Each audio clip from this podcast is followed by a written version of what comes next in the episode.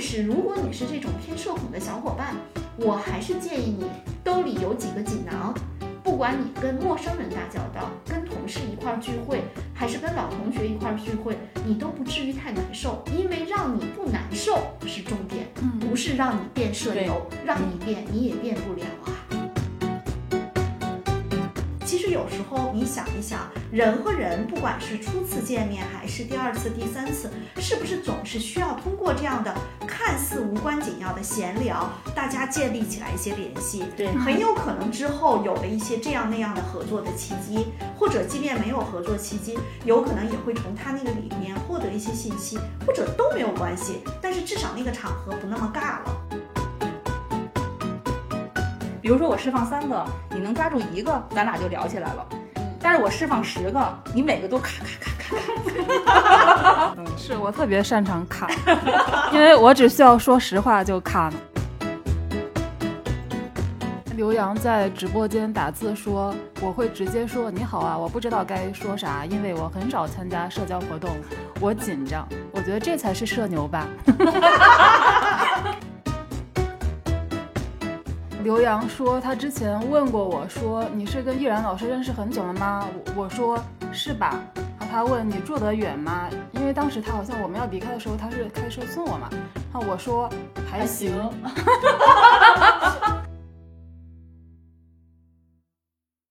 欢迎大家收听《十人十集》，我是舒阳，我是赵楠，我是薛逸然。世界上没有完全相同的两片叶子，也没有完全相同的两个人。看到差别，才能互相理解；关照他人，才能认识自己。现在是一个人均社恐的时代，不管看起来多么外向的人，都会说自己社恐。但在我看来，对很多人来说，比社恐更确切的一个词叫社尬，社交尴尬。我自己就是一个有着严重的社交尴尬的人。见到一个人，除了说你好，接下来就不知道要聊啥。别人问我你做什么工作的呀？你们公司如何如何呀？我通常一句话就能把天聊死。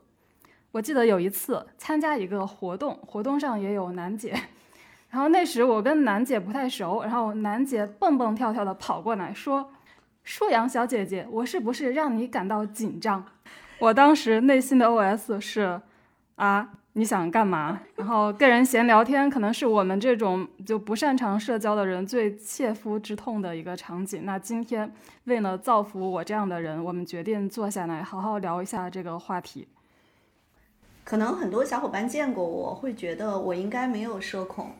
嗯，我的确没有社恐，但我刚才开玩笑说我有社困，就是我特别害怕在某些社交场上面，真的不知道说什么，就是除了傻笑还是傻笑。啊，其实内心里头经常会觉得说，哎呀，这局赶紧散了吧，这局赶紧散了吧。所以今天我们也希望能够通过这样的一档节目，啊，看看能不能碰撞出来一些好的方法，不管是让社恐、社尬，还是像我这样的社困啊，其实也是困难户啊，能够有一些办法，能够化解这样的一些在社交场合的尴尬也好、恐惧也好。包括有没有一些小的锦囊能够分享给大家？这主要靠楠姐了，能够让大家感觉到在一些比较尴尬或者不舒服的社交场，有没有什么方法？呃，分享给大家，希望大家在很多我们不得不去社交的场合里头更游刃有余一些。那还是先问楠姐吧，就楠姐，你有社交尴尬吗？先给大家介绍一下什么是社交尴尬吧。在跟陌生人或者不太熟的人的社交场合，会觉得说什么话都会觉得尴尬。就比如刚才我举的那个例子，楠姐突然问我：“ 你看到我是不是紧张？”我就很尴尬。嗯。我觉得就是刚才那个双小姐姐说的这个这个情景呢，实际上它有一个前提条件的。嗯，前提条件呢是当时是应该是我们在那个在长沙对，然后依安老师呢，因为当时会学一些识人的工具，依安老师呢就会介绍那个双小姐姐是大概哪个类型的风格，有什么样的风格。然后呢，我就会觉得，哎，这样风格的小姐姐怎么去跟她就是主动接触呢？所以呢，我就会主动上去之后。有蹦蹦跳跳吗？有啊，然后对，然后跟双小姐姐就打招呼。嗯啊，原因呢是因为我之前有那些信息，所以我更关注的是他会不会因为我这样过去找他，他会觉得紧张。嗯嗯，或者是这么讲，就是 我们我们我们刚才说到了这个话题哈，其实当时我也在现场，我会感觉到就是我会去提醒楠姐，比如说我从一八年，其实我认识舒阳快四年了，我们在一起合作了很多事情，然后也比较熟悉，呃，甚至可能有一段时间，有的时候一块儿吃饭啊什么的都很都很正常哈、都很自然。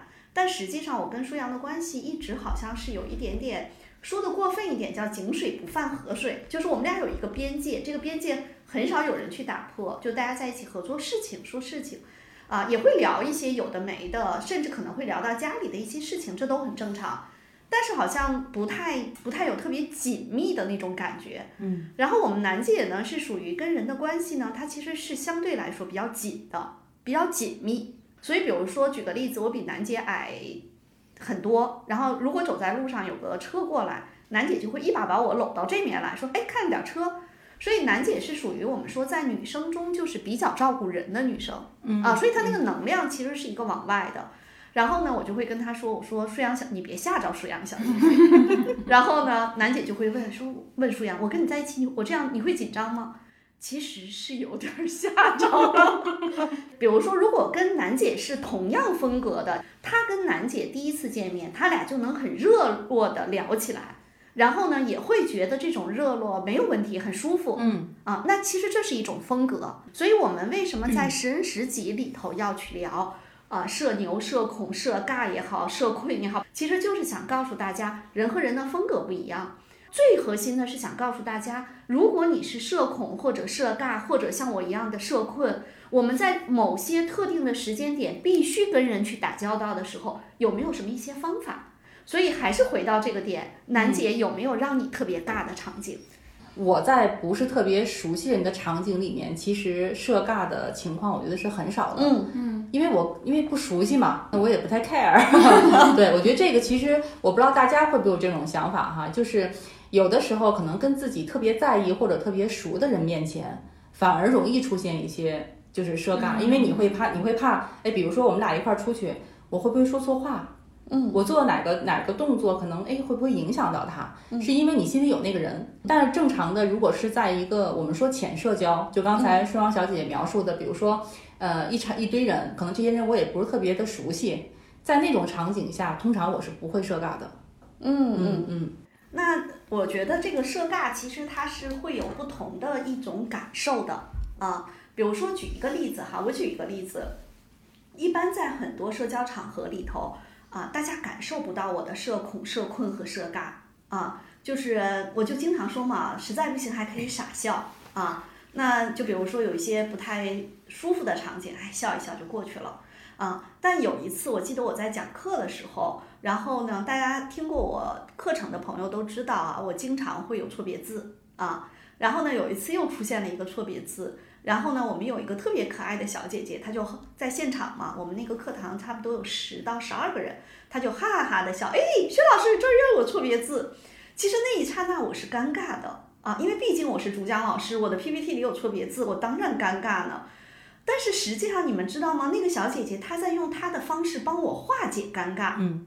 但是实际上他没化解了，我更尴尬了。呃，其实我就是想说，有的时候人和人之间在某些特定的一些社交场里面，可能他在用他的方式在帮你救场，但是你可能不舒服、啊。我觉得还有一种第二个场景，我比较尬的就是有很多人认识我，我觉得我天生就已经属于记性超好的人了，记性再好架不住年龄到一定阶段，记性真没那么好。所以当一个小伙伴说：“哎，依兰老师，我们上次在哪儿哪儿见过？”我说：“对呀，你是不是哪个哪个公司的？”对不起，我记错了，好尬呀，这种场景。但是呢，我想说一个点，请问你在逛街的时候，如果你要是导购跟你说：“哎，你好先生，或者你好女士，你今天想买什么样的衣服？哎，这个是我觉得这个比较合适？你可以看看这两个相搭。”呃，在这种场合，每一个小伙伴都去听一听，你是不是会觉得？觉得还行，不难受。有些小伙伴恨不得就是夺路而逃，有些小伙伴说啊，没事，我自己看一看吧。结果对方还说他可能转身就走了。你去想这个场景，你是社恐、社尬还是社牛？如果是社牛的人，他在这个场景下他不会难受，他甚至还跟这个呃导购攀谈起来，他甚至会觉得还挺开心的，说不定还能谈出点啥。但是如果是社恐，他可能只要进这个店，他本身看见了这件衣服，导购离他近了，他就跑了，这叫社恐。嗯，社尬是什么呢？比如说你在看衣服，导购跟你说话，你说我先自己看看，他还跟你说，这个时候你恨不得说，哎呀，请你离开，但是你又觉得说不出来这样的话，所以尬的就是你自己了。嗯对我觉得这个其实是我们举了一个通常能够看到的场景，你能够感受到的。再讲个例子，在海底捞，我们知道海底捞的服务员其实都是会有这种呃。我们打着引号的叫过度服务，就他会围着你转。当然，我觉得这也是海底捞比较吸引人的。比如说，有些人就很享受。对我这样的人，我如果在海底捞，他要是不停的来跟我说，我可能就特别想说啊，不用了，如果有需要我会叫你的啊，因为我对于呃，我们说了一个打着引号的被干扰，这个被干扰不是别人的问题，是我的感受，所以这个其实就是人和人在不同的场景下的不同。嗯啊，嗯那同样再说一个场景，比如说今天是一帮朋友聚会，有你熟悉的朋友，比如说楠姐带我去参加了一个聚会，带我和舒阳小姐姐我们一起参加了一个十二个人的聚会，但是在这个聚会上有一个社牛，他可能很爽，不是楠姐爽，是社牛爽，然后呢，楠姐觉得还可以接受，我觉得有点头疼，那有可能舒阳就觉得想早点走了，对吧？就是每个人在这种场景下的他的容耐度，就是包容度，其实是不一样的。嗯嗯啊呃，我想说一下，我觉得我经常高频出现的一个尴尬场景，就是跟人双目对视的时候，我不知道我要继续跟那个人对视呢，还是移开我的眼睛。不是，如果我要跟他继续对视，那可能下一秒我们就要开始说话，但我不太能够，不又不敢冒这个险，万一那个人也不会说话呢，我也不会说话，是吧？所以我就在纠结，我就在纠结，我是不是要马上移开我的眼睛，装作没有看到，就不跟那个人进行下一步的交流，或者即便我们已经就没法彼此躲开对方的眼神了，那就开始了聊天，下面怎么聊就也是尴尬的。嗯，好好好，舒阳这个场景就特别好。来，请问楠姐这时候怎么办？我我觉得，首先我可能没有舒阳那种困扰，这种困扰呢，就是比如说跟陌生人，然后别人跟你说话都是盯着你，然后你可能没话可说，还没有说话呢，就只是刚刚眼神交对双目对视，那不是证明他很有缘分吗？对吧？对吧？如果没有缘分，人家为什么看你呢？对吧？你又为什么看他呢？看出区别了吗，小伙伴？这个时候背景音我在这儿说。呃，我觉得是这样哈，就是顺阳小姐姐刚才说的这个点，的确它代表某一类人遇到这种场景。如果你是楠姐这样的人，你当然没有这个尴尬。但是如果你跟我们主播顺阳小姐姐一样，你有类似的困扰，那我们想一想有没有什么办法？那我应该是介于他们俩之间。你知道我特别喜欢戴口罩，就是这几年戴口罩我还是挺开心的，是因为我减少了跟很多人交流。就比如说啊，举个例子，一说到这个点，大家就笑了。就比如说我们，我住在这个小区，我们那个小区其实已经有很多年了。然后呢，肯定会有一些熟悉的，尤其是我妈妈当年也住在我们这个跟我们一起住的时候，有非常多是她的老朋友，就她当时早晨一起锻炼的老朋友。那这个时候就会出现一个问题，这些阿姨、这些叔叔跟我打招呼，其实我也有点尬。就他们问我的问题，我也就点点头，笑一笑就走了。所以当我戴上口罩的时候，我就会觉得 挺好的，反正他也看不出来我，然后戴个帽衫儿，戴个口罩就走了。那如果实在就是这个眼神儿交互对上了呢？如果他是一个我熟悉的人，我可能就会去啊、哪怕我忘了他具体的姓名或者什么，我可能也就会笑笑说，哎，那个您今天到这边来买点东西啊？其实有很多中国人最常说的“你吃了吗？” 其实它就是一个打招呼啊，其实就是 “hello” 的意思。你吃了吗？你说啊，啊那个呃，吃完了啊，今天没上班啊啊，对，今天没上班。哎，今天起这个没上班了啊，去的晚一点。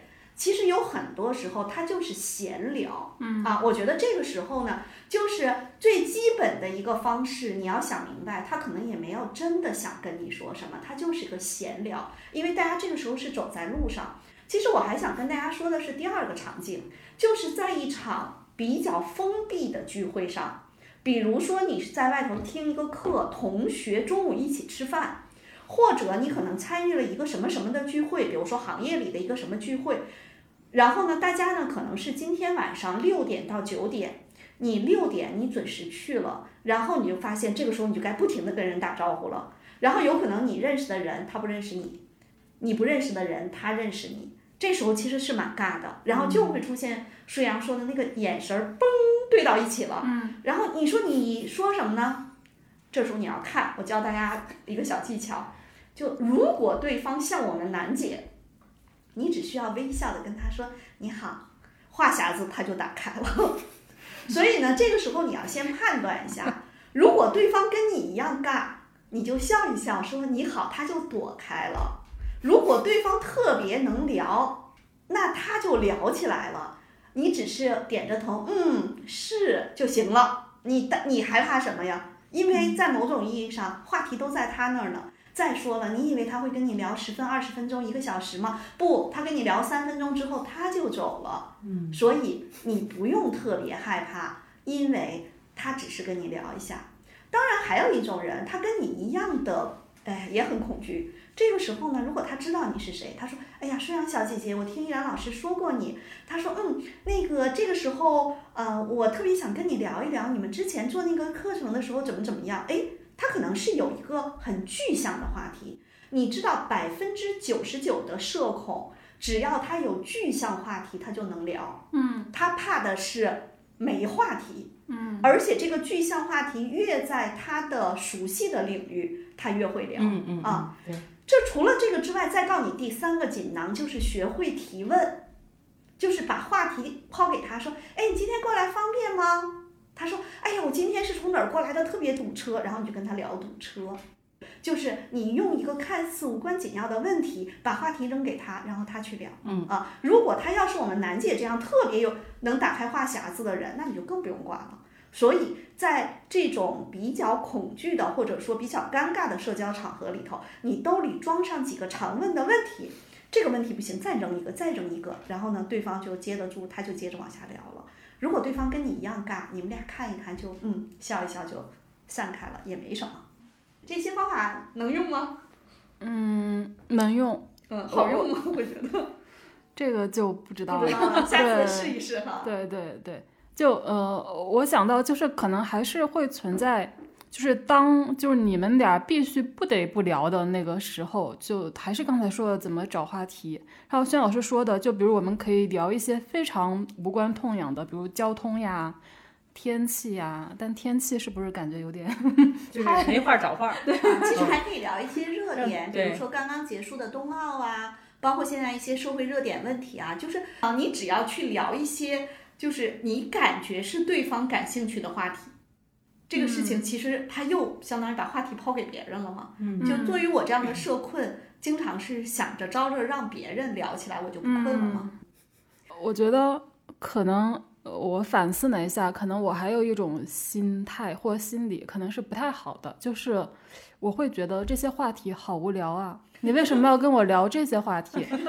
你你问我今天是打车过来的还是坐地铁过来的，我还得回忆一下，我刚才是打车过来的还是坐地铁过来的。然后你要问我你是从朝阳区过来的还是从海淀区过来的，而且好像这个话后面也很难接。然后就把天给聊死了。因为我觉得那个舒芳小姐不是社尬，是社懒。我们今天创造出了好多词哈，对，但是可能有时候是你没办法，就是你在这个场景里面。对，啊，那我再跟大家分享几个场景啊，就比如说我在什么场景是最不社尬也不社恐的，就是叫陌生环境下，嗯比如说坐高铁、坐飞机，我个子不高，劲儿也不大，什么那个行李箱弄不上去，这个时候我没有一点点的社恐和社尬，我就看旁边哪个男生个子高。面比较善，而且一看呢不是那种拒人千里之外的那种特别不好打交道的人，我就会说，哎，能帮我个忙吗？帮我把箱子放上去。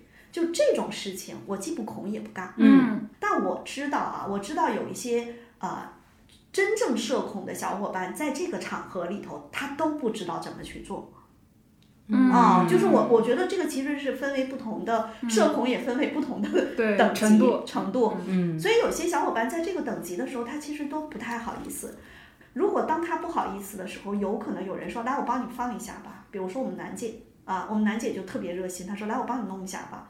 社恐的小伙伴，你知道他不好意思求助，当有人去帮助他的时候，他依然恐。那这个时候怎么办？这个时候就像我说的，如果我吃辣椒，我就会辣的流眼泪。但是如果我在湖南吃饭，有可能我连连炒青菜都是辣的。嗯，那怎么办？忍着呗。但是如果你天天都吃辣，你是不是那个耐受力就会增强一些？增强一些，对，所以，包括有一些假设真的是社恐的小伙伴，我会觉得你有可能是考虑到说，你是在对熟人的这个场更恐，还是半生不熟的人的场更恐，嗯。还是陌生人的场更恐？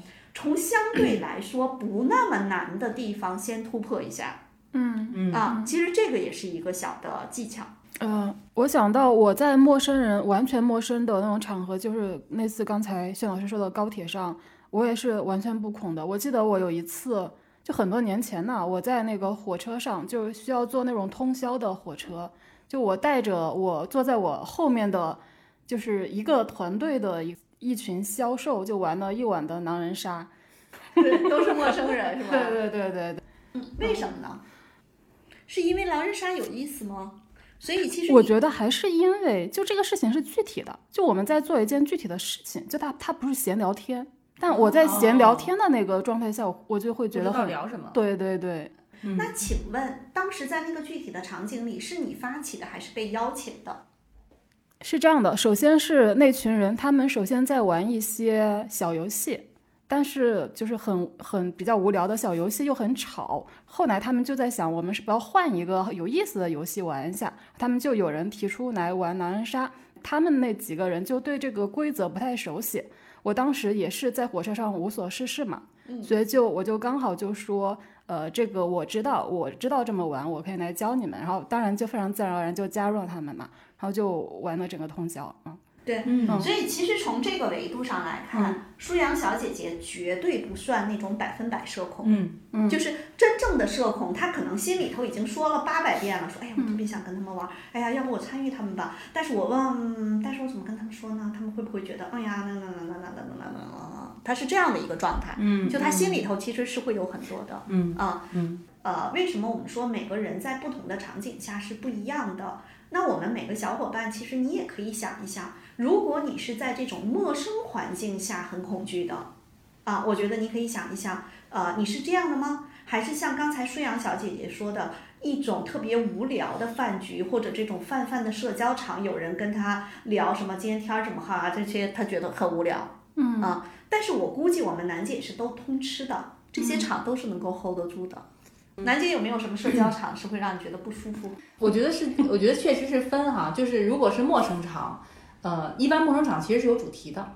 嗯呃，举个例子，比如原来我们在组织内部做 HR 的时候，通常会有一些什么年会啊、人力的年会啊、大会这种的。嗯你去了之后，其实也都是不认识的人。嗯。那么这个时间点的时候呢，嗯、一般可能有的时候会去定一些目标，比如说我一定要去连链接到一些培训机构，嗯，或者什么的。这个其实是从公司角度出发，但是在这种场里，通常真的就不会太尴尬，因为第一呢，你也不用讲话。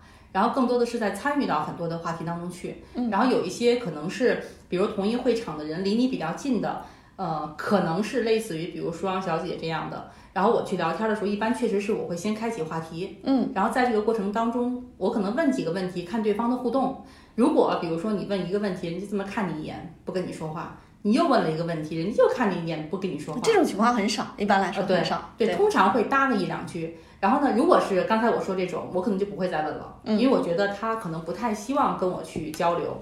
还有一种情况呢是，呃，如果我问问题的时候，我尝试问一两个问题，我会感觉对方很敷衍啊、这种情况我可能也不会再去跟他去交流，因为我觉得可能话匣子很难打开，在这种陌生场里是这样。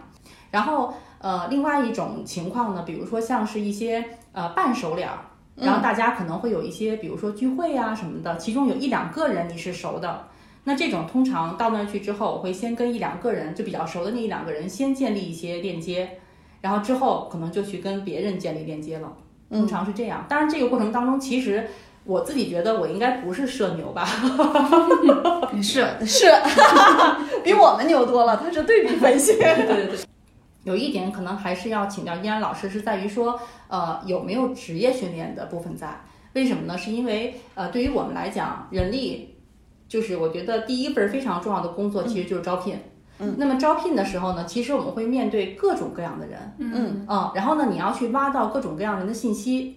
那你就要很多话题，而这种话题的话，有的是基于简历的，有的可能是基于言言外之音的，就是不是在简历里面的内容。因为我们在去面试，包括依然老师也会说到，其实我们会挖到很多面试者的底层信息。嗯嗯。那这个底层信息一定不是仅仅简历的内容，所以就要有很多的攀谈。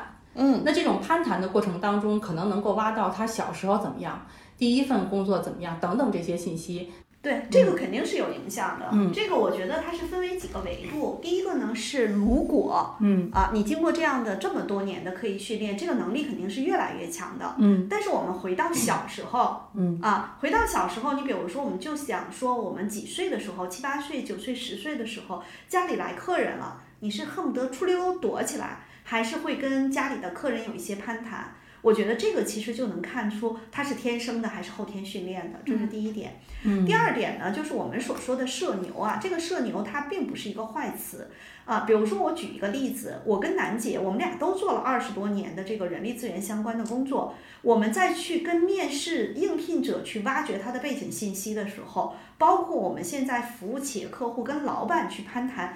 一些他的业务，包括他个人的背景信息的时候，这对我们来说太容易了。它是个职业训练，就是这个点，我们既不社恐，呃，我们也不社尬，而且我们能够非常得体的把这个信息往下进一步去挖掘。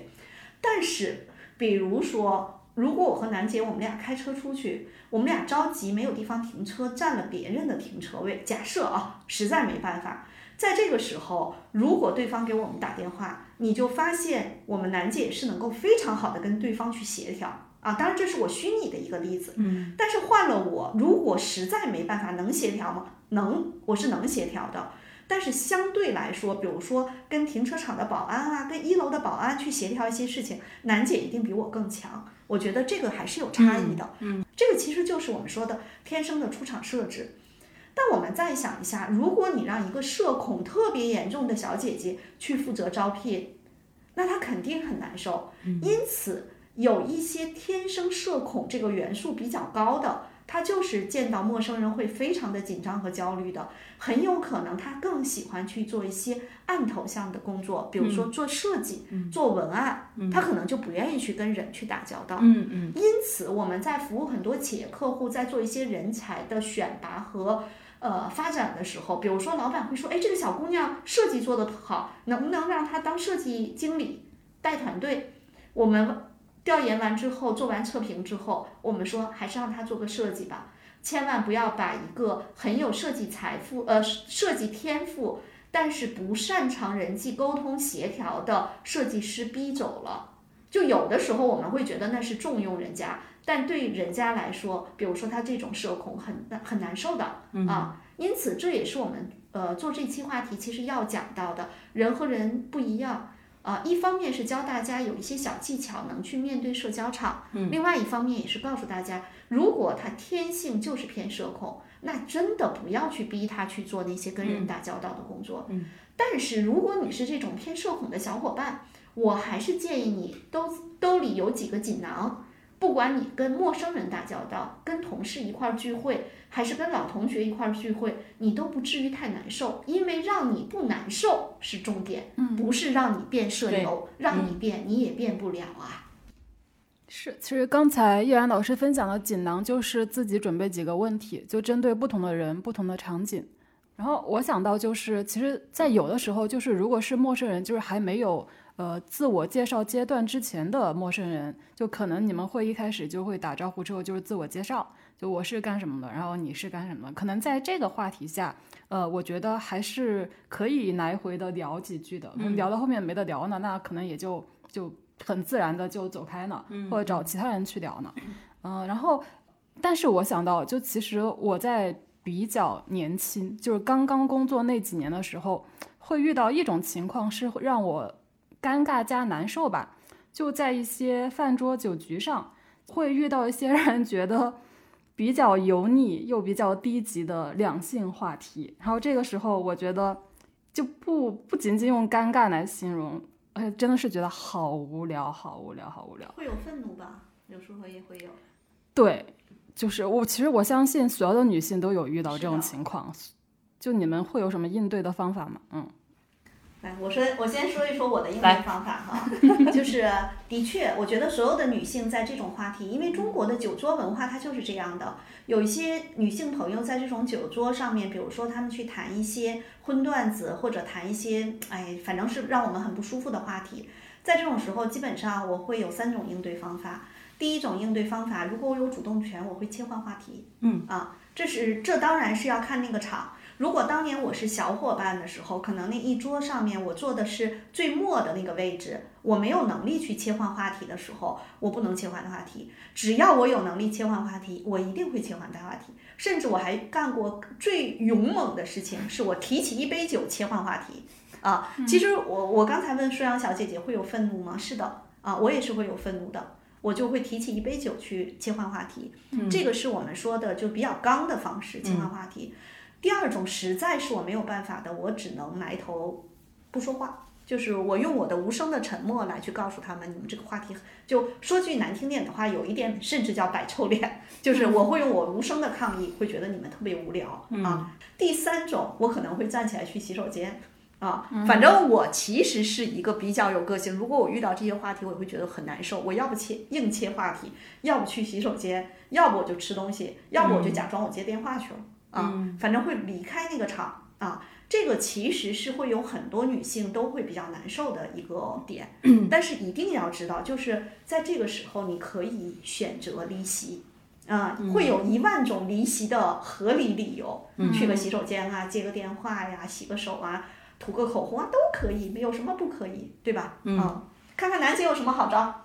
呃，首先这种场景我遇的比较少，嗯嗯，然后呢，遇到这种场景呢，其实确实要分一下场合，就比如这个场合呢是，哎，你可以去有一定掌控权的时候，那我可能直接就会说，我说这还坐着这么多女性呢，咱不要聊这种话题。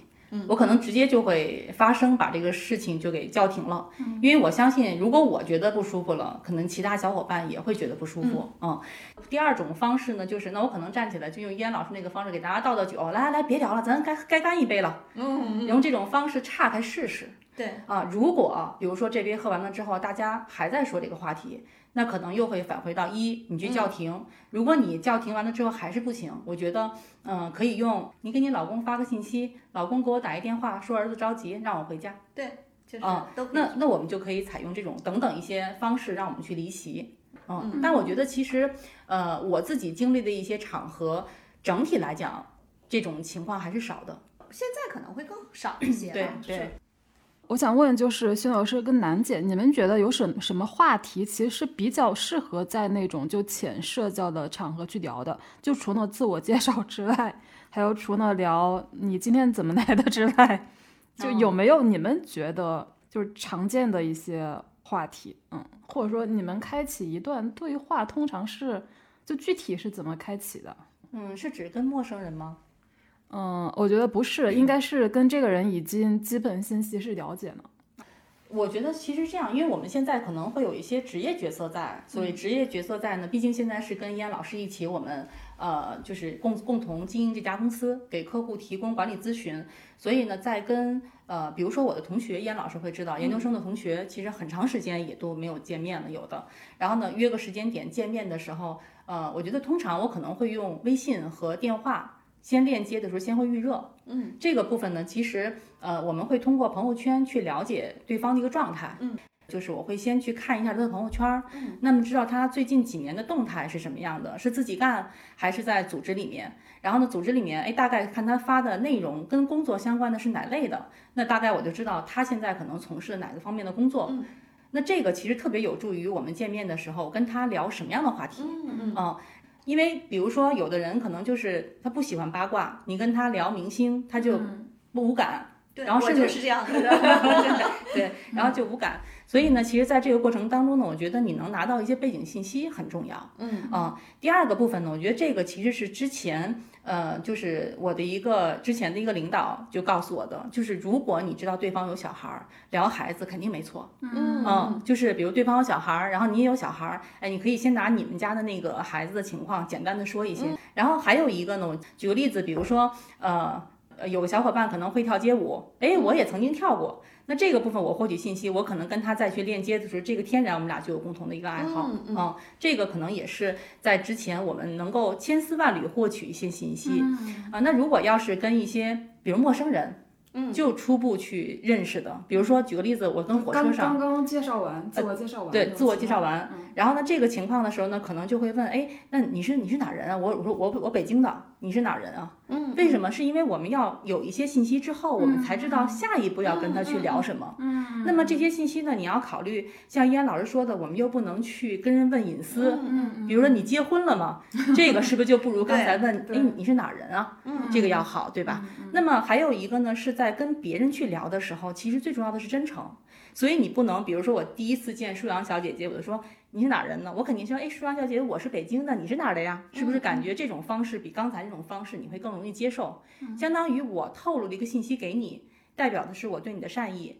然后在这个过程当中呢，哎，你可能回复我一个信息，哎，比如我去过，你是那儿的人，哎，我去过那儿，你们那儿的什么什么特别好吃。通常吃喝玩乐，可能尤其是吃是一个比较好好去启动的一个话题。是呃，我觉得就是我以前会觉得，就是别人问我是哪的人，我会觉得这个问题好无聊啊。就是，什么问题有聊？但但可能，呃，我现在知道，它其实是开启后面的话题的一个桥梁。对对对对对，嗯人家并不真的关心你是哪的人。也关系呢，也关系有关系，呢。有关系。嗯嗯，但但可能是因为，但确实就是不仅是我呀，包括我身边的那个，就可能跟我比较类似的性格的人，也会我们互相之间也会吐槽，就是为什么别人老问我们你是哪的人，对 就就是就可能在有些人觉得这是非常自然的一个聊天的方式，但是可能在我们看来，我会觉得就是为什么要问这个问题呢？嗯，嗯。明白明白。嗯嗯嗯嗯那其实，在去问的过程当中呢，可能这个只是一个层面。嗯就如果大家觉得说，哎，问你是哪儿的人这件事儿，嗯。你可能觉得，呃，可能担心对方会觉得这也是隐私。呃，嗯。我打断一下，嗯。就是并不是说觉得这个是隐私而不舒服，而是我举个例子啊，可能我说我是湖南人，然后嗯。对方那个人马上会说你一定很能吃辣吧，哦，然后明白。然后我就会觉得，就是当别人要问我是哪的人，他马上就会给我贴一个标签，就可能我反感的是这种标签。哦，明白。嗯其实你把它理解成标签，它其实就是个闲闲聊。对对对对对对是。嗯所以我觉得，其实像我们如果开启一个话题，是一定要有一个话题的引子。嗯就像刚才说的，你是哪儿的人，其实并不是说，我们有地域歧视，或者是说，哎，我们就是探究某些人的隐私，不是这样嗯的。我们就是希望，哎，下一步能聊什么？比如说，如果我跟舒阳小姐姐在火车上碰到了，问完之后，我可能下一步，哎，那个。哎，长沙我还没那个那边还没去过呢，那边有什么好玩的？嗯，其实可能慢慢的就会就会打开。舒阳小姐姐说：“你不会百度吗？” 对，其实是这样的，我觉得啊，这个其实就是叫呃社牛和 社恐和社尬之间的那个区别，就是有的时候在最开始。就是我们交流的时候，假设我们现在参加的是一个呃呃某一个活动，嗯可能这一圈儿人十几个人都自我介绍完了，大家都知道了，然后我们也上完课了，到中午一块儿吃饭的时候呢，可能分了两桌，分了两桌之后呢，我旁边坐的是一个小哥哥，他可能明显感觉到就是比较腼腆的。然后呢，我这边坐着一个小姐姐，她明显感觉就是比较能聊的。那这个时候呢，这个小姐姐她可能就会主动跟我聊。她说啊，那你是来自于北京的？我说哦，我在北京。你做什么工作啊？我跟他讲了讲。然后呢，这个比较能聊的小姐姐又去聊了其他人啊，去跟他聊。这时候只剩下我跟这个小哥哥坐在这儿，可能也挺尬的，因为两个人都在埋头吃饭。然后呢，我可能也会问我说，哎，那你从哪儿来呀？啊，他说我从甘肃来。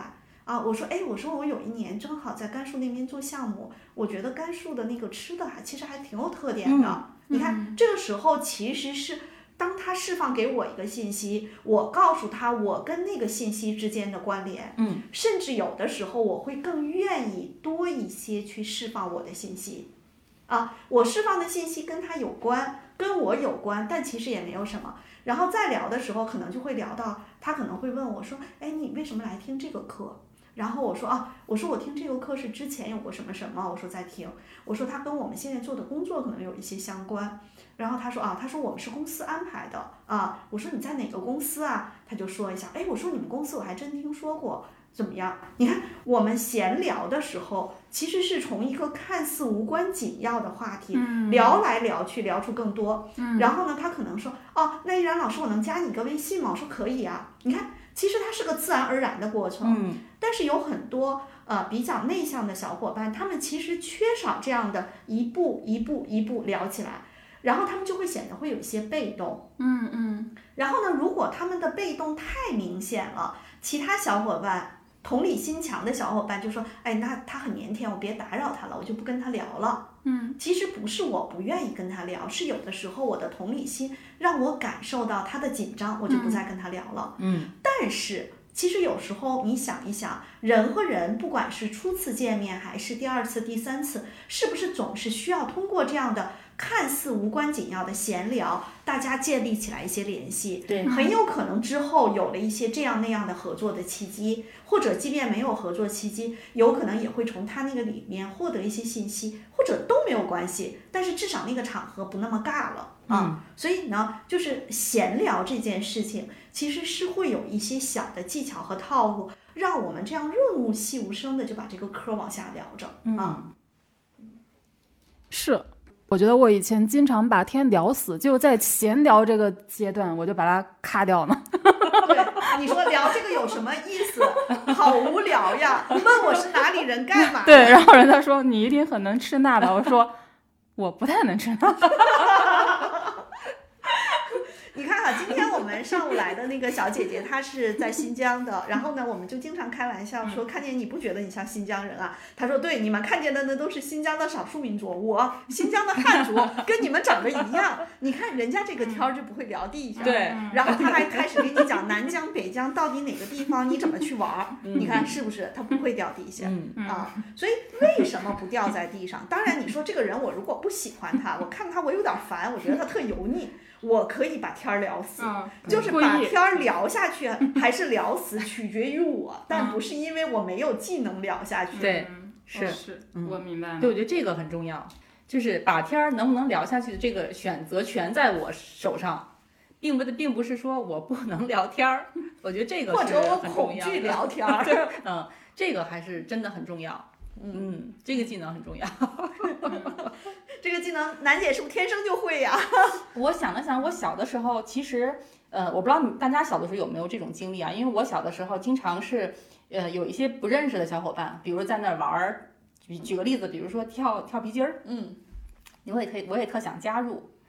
那这个节点的时候呢，实际上就是跟陌生的小朋友的搭讪，嗯，然后过去，哎，你们这挺好玩的呀，你们缺不缺人呢？我能不能跟你们一起玩？其实这种对我小的时候，我也一开始我也会觉得说呀，跟人家说被拒绝怎么样？嗯，怎么办是吧？嗯。然后我印象里特别深刻的是，我第一次是成功的，今就是因为第一对正反馈，正是因为第一次成功，我觉得后面其实我才不怕被拒绝。嗯。然后我我因为我有个经历，就是在呃就是在自己。大学毕业之后找工作，有一段时间是在卖保险，然后那会儿的保险其实还是就是地推性质的，就我们要去走到那个呃就是楼居民区楼群里面挨个敲门去推销东西，然后那个时间点的时候，那真是一个陌拜的，就是跟陌生人的打交道，什么样人都有，有正好是吃饭那天人举着菜刀就给你开门了，对我觉得那个时间点的时候，其实你看我小的时候经历。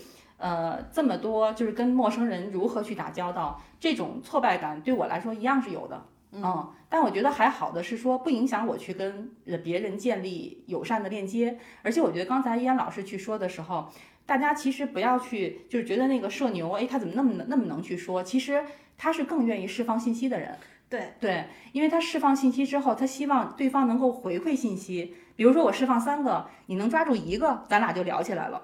嗯，但是我释放十个，你每个都咔咔咔咔咔，是我特别擅长卡，因为我只需要说实话就卡呢。对，我觉得这可能也是一点，就为什么有些人，因为我也跟我身边的朋友交流过这个话题嘛，就他们也会觉得在那种就是泛泛的闲聊的社交场合，他们会觉得大家都很虚伪，会有这种感觉，所以就会排斥。啊，对，来来来说说虚伪这件事情。哎呀，我也是特别讨厌，尤其讨厌某些虚伪的场景，有些人阿谀奉承，然后在那儿捧来捧去，哎呀，就会觉得真浪费时间，浪费生命。明明看到他们都是说的假话，啊、对我也很讨厌那样的场景。其实是这样的，就是呃。实话讲，成年人是有选择权的。嗯，就是当你没有选择的时候，其实也意味着它是一种选择。就是比如说你在某机关、某单位工作，你必须去参加那个活动，有可能你就是那个最后要去结账的秘书，嗯，但是你必须去，然后那场呃那一场戏里面所有的人都是很虚伪、阿谀奉承，没关系，看戏就行了嘛。就是你想那么多人真实的给你演戏，你就看一看，也别太当回事儿，反正这是你的工作。当然，如果你有选择权，可以不干这个工作啊。就是我其实是告诉大家，在某些特定的我不可抗拒的某些场景中，我通过转换思维、转换心态，让自己舒服一点。嗯，那些戏我也看过啊，所以这个是第一个点。第二个点呢，就是在某些社交场合里头会遇到一些很虚伪的人，他可能说：“哎呀，依然老师，我知道你，哎呀，我是什么什么啊，我也怎么怎么样啊。”你也就笑一笑，嗯，挺好的啊，都可以虚伪一下。我跟他演的挺像的，对。虚伪完了之后，其实你还是有选择权。所以你知道吗？在每次一些这样不得不参加的聚会中，我一定先去问谁去参加。其实我记得跟大家，呃，我有一次也是参加一个活动，我其实有点尬，然后我就去问一个朋友：“你去吗？”他说去。我说好，那你大概几点去啊？其实这个就是拉同盟，就我拉着他一块儿去，然后我还没找对地儿，我迟到了，然后他跟我说：“你别着急，我给你占了个地儿。”我说太好了，太好了，然后我就直接进去，直接冲到了他身边。啊，就我觉得我自己没那么的社恐，但是在某些场合还是挺社恐的。然后他说我一会儿找找，我心里咯噔一下。其实人都会有嘛，因为那个是你不熟悉的场景。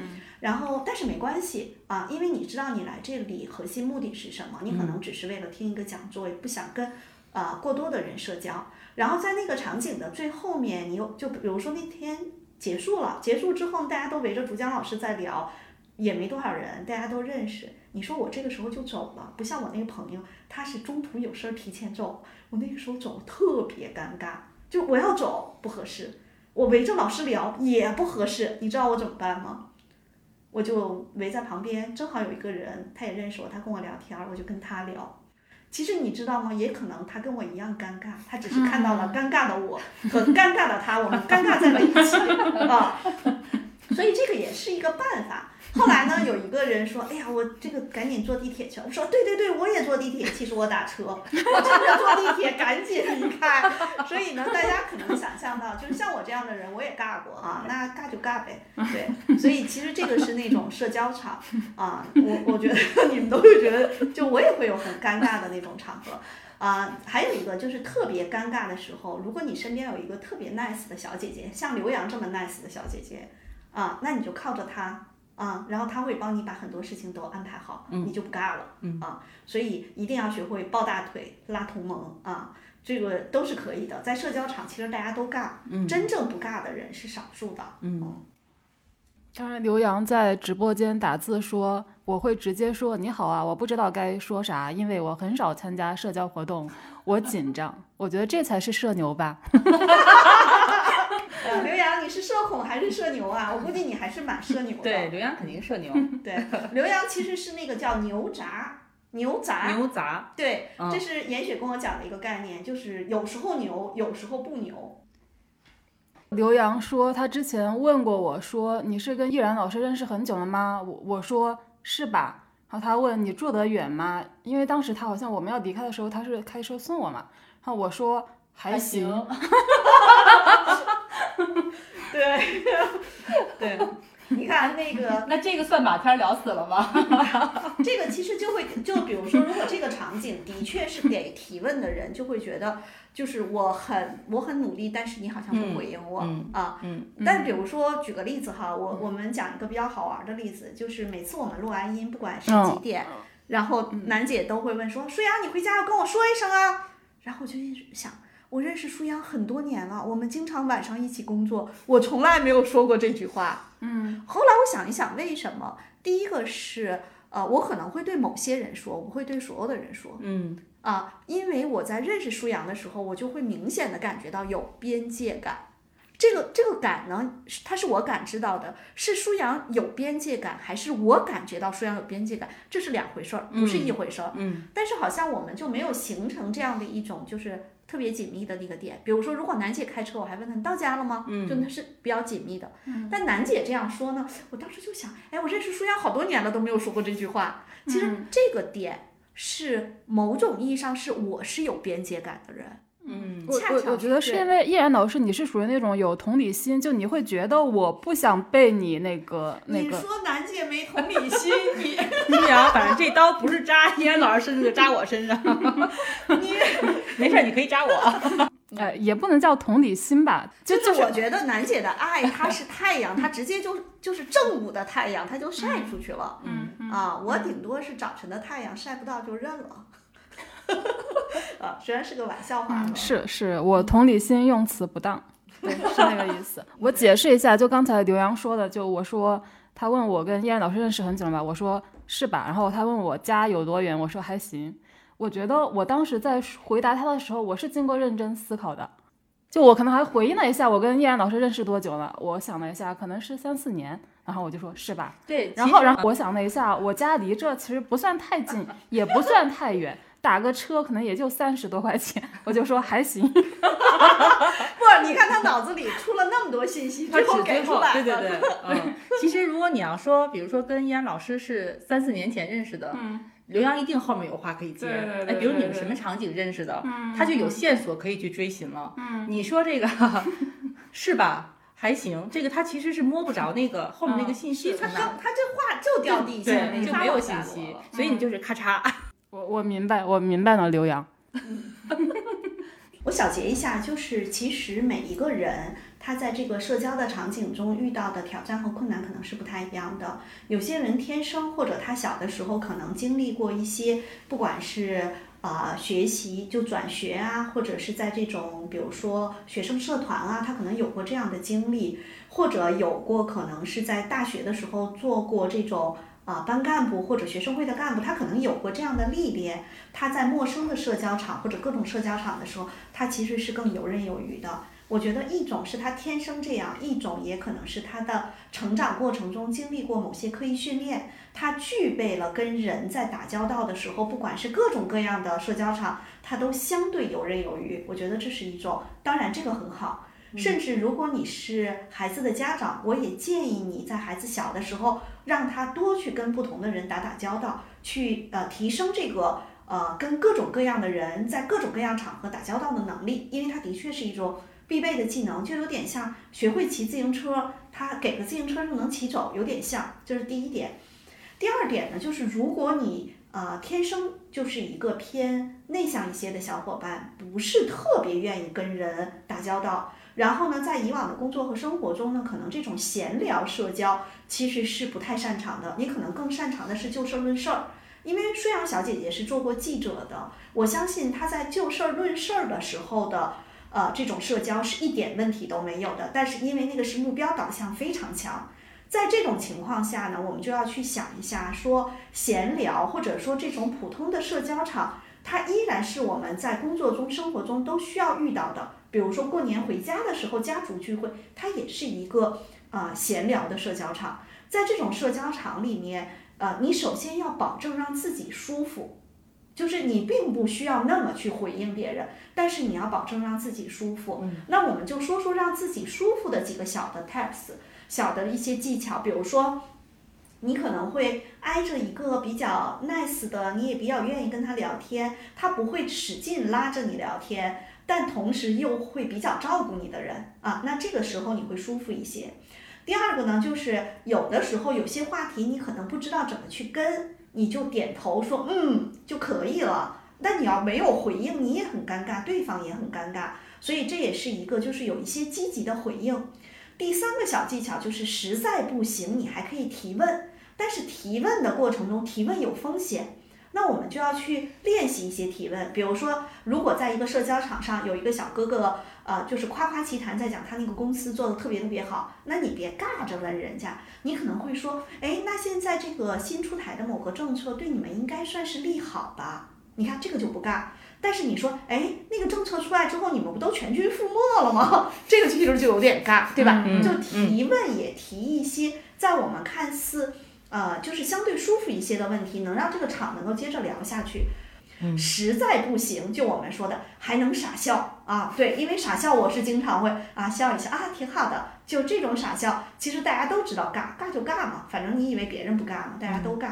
所以在这种浅社交的某些不得不去面对的社交场，那我们怎么办呢？那我们就去应对啊。但是呢，有一些社交场，比如说我们参加了一些我们行业内的、专业内的一些培训，或者你去参加了一个专业上的活动，那就像刚才赵楠老师说的，你可能跟身边的小小伙伴攀谈两句，他感兴趣，大家接着往下聊一聊；他不感兴趣，那就算。有的时候呢，你可能你在这里头遇到了一个你特别以前听说过的、你比较喜欢的老师，也可以跟他攀谈两句，聊一聊你们专业的话题，聊一聊相关的，都是可以的。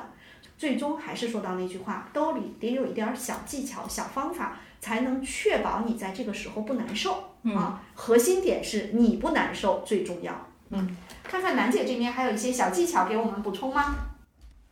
在这呢，我想说的是，因为现在可能在很多的组织里面，大家的交流跟沟通可能都不是语言会占一个主导地位，更多的是通过互联网。嗯，比如说，呃，现在有微信的企业群啊、钉钉啊这种的。但是我觉得现在的社会让，因为有互联网，所以让人跟人的距离，我觉得变远了。其实大家会发现，面对面跟人沟通的时候，你获取的信息是最多的，对吧？眼神的信息、肢体的信息。对方对方的表情，可能你也能看得出来，他愿不愿意跟你往下聊。我觉得这个其实是特别重要的。中国人还是叫见面三分情，就是人和人之间见面去聊一些事情，效果是最好的。嗯。但现在有很多九零后、九五后、零零后的小伙伴，他们生长在互联网这个时代，可能都是在线上啊，就通过一些文字解决了这一些交流的问题。见面三分情这句话还是蛮重要的。第二个呢，就如果我们因为今天这个内容，如果大家听完了，如果我是社牛，可能我真的要考虑一下社尬和社恐的小伙伴，嗯，然后呢，就是不要咄咄逼人的，要非要去跟人家去聊啊。那么我刚才又想到一个社霸，这个可能也是个新词。我的意思就是，大家不是说麦霸嘛，就拿着那个麦克风不给别人的。那么社霸也有一侃侃而谈，你做的你说的很嗨，但是。你把对方的时间完全给占了。那如果交流一个小时，你说的越多，对方说的越少，其实你获取的信息就越少。那我觉得这个其实也提醒我们，再去跟别人去交流的时候，一定是有来有往的一个交流。对，这个很重要。然后。还有一个呢，就是呃，刚才依然老师说那点特别好，就是如果我们是这种社交的呃社交的这个环境里面，我们在跟对方去沟通的时候，就是最好去提的一些问题，要能想对方能不能接得住。嗯，如果我们希望能够获取更多的信息，其实我们要给对方抛一个东西过去，让他能够接得住，能够顺着往下去聊。嗯嗯，我就补充这些。我没有什么经验分享，我比较强的就是把天聊死。如果你们需要这样的技巧的话，可以找我。好，这期播客咱们就先聊到这。听友们，如果想追问一些问题，欢迎留言，我们非常需要你的反馈。比如你希望听到什么样子的话题？对本期的内容，你有没有有话想说的？你还有哪些观察和思考想跟我们一起探讨？也欢迎你直接加入我们的听友群，入群方式在节目介绍页可见。谢谢，再见。